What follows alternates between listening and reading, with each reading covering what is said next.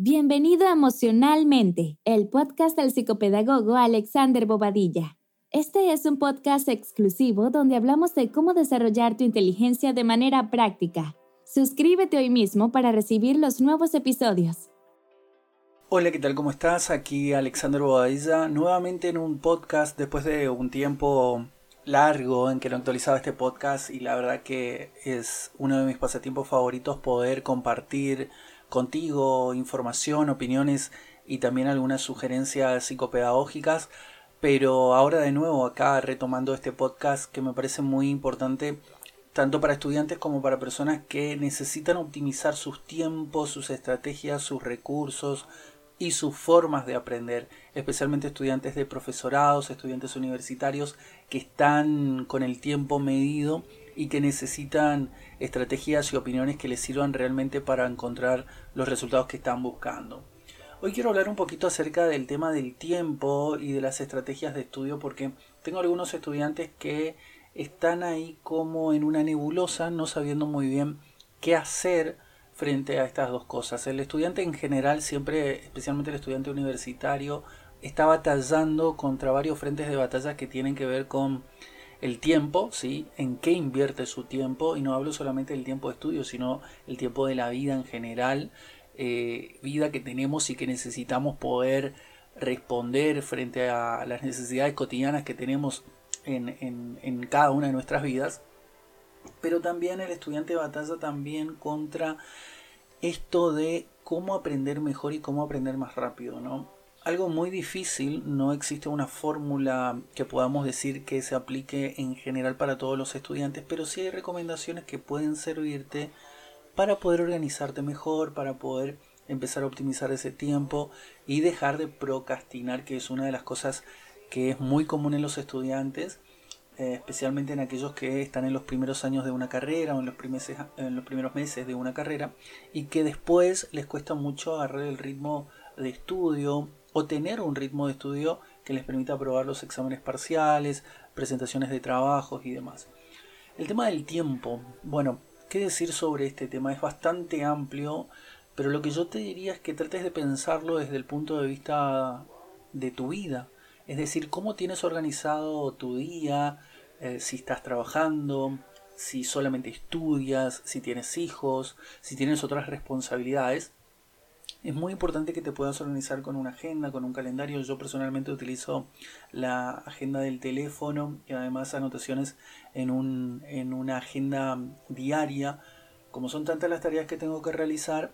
ambas cosas me permiten ir sincronizando mi tiempo y estar a veces al pendiente o enfocado en realidad en las tareas en sí mismas y no al pendiente de en qué momento tengo que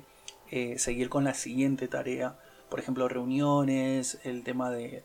trabajar con la computadora, otras cuestiones, o efectivamente sentarme a leer algo o analizar algo muy importante. Entonces,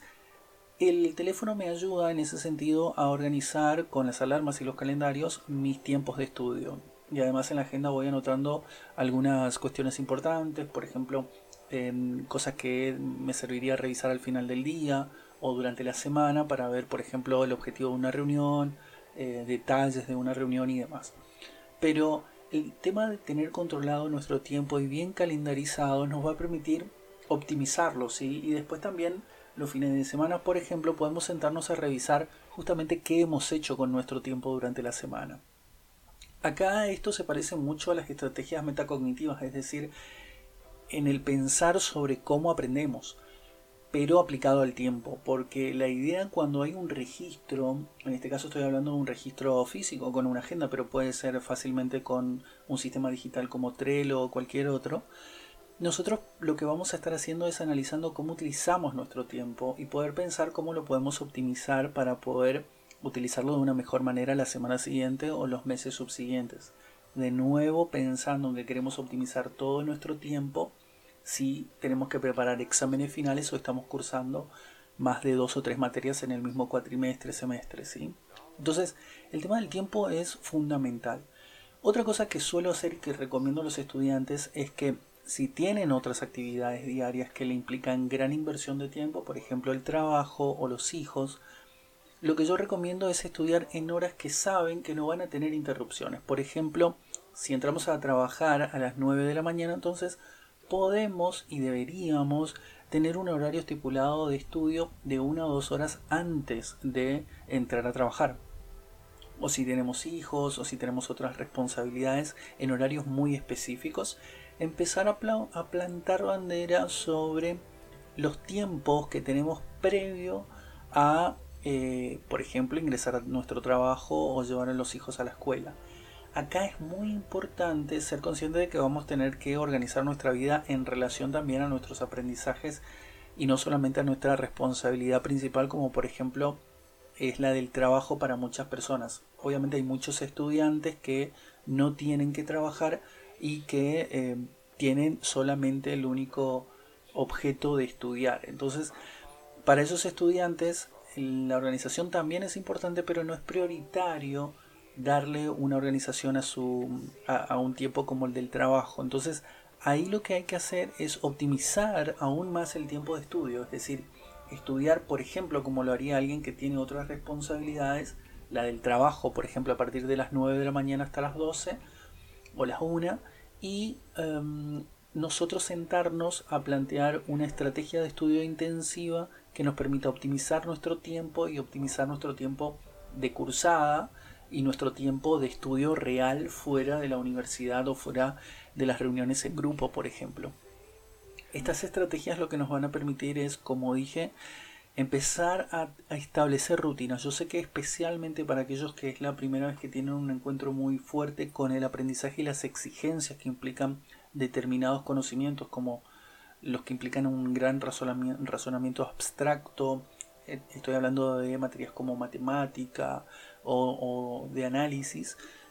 ahí necesitamos invertir una gran capacidad de organización de nuestro tiempo para poder llevar adelante todas nuestras tareas con éxito y no faltar a ninguna responsabilidad. De nuevo estoy pensando aquí en las personas que tienen un trabajo, que son las que generalmente corren contra el tiempo y también si tienen hijos estamos hablando de que el día tiene 24 horas y hay que ser muy, muy organizados y muy disciplinados para poder obtener resultados académicos que nos permitan seguir avanzando en una carrera.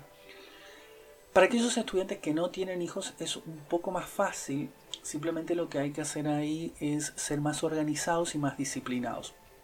En mi caso, por ejemplo, yo hago mucho acompañamiento en trayectorias educativas y asesoramiento pedagógico y muchas veces lo que veo es que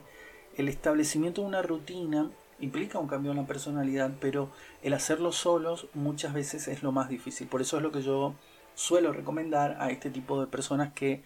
por ejemplo, son estudiantes que ingresan por primera vez a la universidad, es que puedan tomar, eh, tener un mentor, tener un psicopedagogo, un coach, alguien que los pueda ayudar, y mentorear en, en esas trayectorias para que puedan lograr establecer nuevas rutinas y generar cambios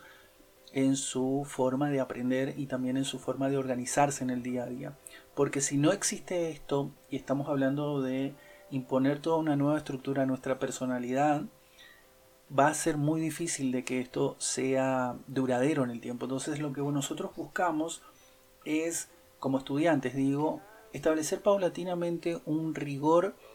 con respecto a nuestros propios tiempos y la forma en la que lo invertimos pero que no se vea o no se sienta como una obligación o como que estamos perdiendo las cosas que realmente nos interesaban antes de la vida universitaria, que ese es el gran choque de muchos estudiantes, el hecho de que sienten que están perdiendo, se están perdiendo de cosas de la vida por enfocarse solamente en el estudio. Y en realidad la lógica debería ser distinta. Están, por eso yo siempre hablo de la lógica de la inversión, eh, o esto del Bitcoin emocional que lo hablaré en otro podcast pero que en realidad tiene que ver con, el mismo concepto de hoy lo que estamos haciendo es invertir tiempo en algo que a lo mejor es muy distinto a nuestra vida pasada, si estábamos acostumbrados a salir de fiesta, estar con amigos, compartir con la familia, pero que hoy, si tenemos que invertir una hora de nuestro tiempo que antes la invertíamos en esos otros espacios sociales, hoy la invertimos para nuestro futuro. Y acá la palabra clave es inversión, porque estamos hablando de que estás invirtiendo tu tiempo en adquirir un nuevo conocimiento que finalmente te va a llevar de aquí a unos años a obtener un título de grado que va a ser determinante para tu vida en el sentido académico y en el sentido laboral, por supuesto. Sin embargo, acá es muy importante eh, esta, esta parte que estoy tratando de, de explicar hoy, de que vamos necesariamente a tener que someternos a un cambio de personalidad voluntariamente que en un principio va a generar incomodidad, inconformismo y que también nos va a hacer sentir de una manera bastante rara con respecto a nosotros mismos. Es decir, de verdad la universidad muchas veces nos va a plantear la idea de, o la pregunta, la repregunta sobre quién soy y qué estoy haciendo. Y, una de las formas que para mí es una de las más eh, lindas o disfrutables es cuando nosotros nos autoimponemos una nueva concepción de identidad a partir de pequeños cambios que realizamos con respecto a los objetivos o a los grandes objetivos que nos planteamos como personas. Y esta idea de yo voy a tener que abandonar lo que fui para hacer la transición hacia lo que quiero ser en este momento de mi vida y yo soy el responsable por eso, es una de las cosas más hermosas que vas a poder hacer por ti mismo, porque estás hablando de que estás planteándote un modo de ser en el mundo y estás eligiendo los beneficios futuros de esas elecciones que hoy se sienten como una carga pesada y que se sienten incómodas y que se sienten incluso como alguien que no eres, pero a beneficio de tu ser futuro, de tu yo del futuro. Y ese yo del futuro se comienza a gestar con estos pequeños cambios. Y no estamos hablando solamente de un cambio de identidad en, un sentido de la, disciplina o de lo que implica ser una persona disciplinada. Yo estoy yendo un poco más allá porque lo que estamos haciendo en realidad o lo que tú estás haciendo cada vez que decides algo en favor de tu carrera, lo que estás haciendo es transformarte en ese futuro profesional, arquitecto, médico, abogado, psicólogo, doctor, lo que sea que vas a hacer, pero te estás transformando cada día un poco más y estás performando básicamente tu ética de trabajo futura también. Eso es mucho más importante porque a partir de los estándares cada vez más altos que nos, van, nos vamos imponiendo como estudiantes, también nos vamos poniendo estándares que después cuando seamos profesionales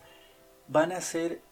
lo normal en nuestra vida cotidiana. Entonces, si hoy nos comprometemos, por ejemplo, a estudiar, a leer, un libro que está por bibliografía obligatoria, pero nos comprometemos también a entender la complejidad del tema y leer otros autores relacionados al mismo tema, pero que no vienen como parte de la, de la cátedra o no son de bibliografía obligatoria, y eso lo instalamos como un hábito para todas las materias y eso se instala por uno, dos, tres, cuatro años en adelante, eso ya va a empezar a formar parte de nuestro tipo de pensamiento crítico y nuestro tipo de acercamiento al conocimiento,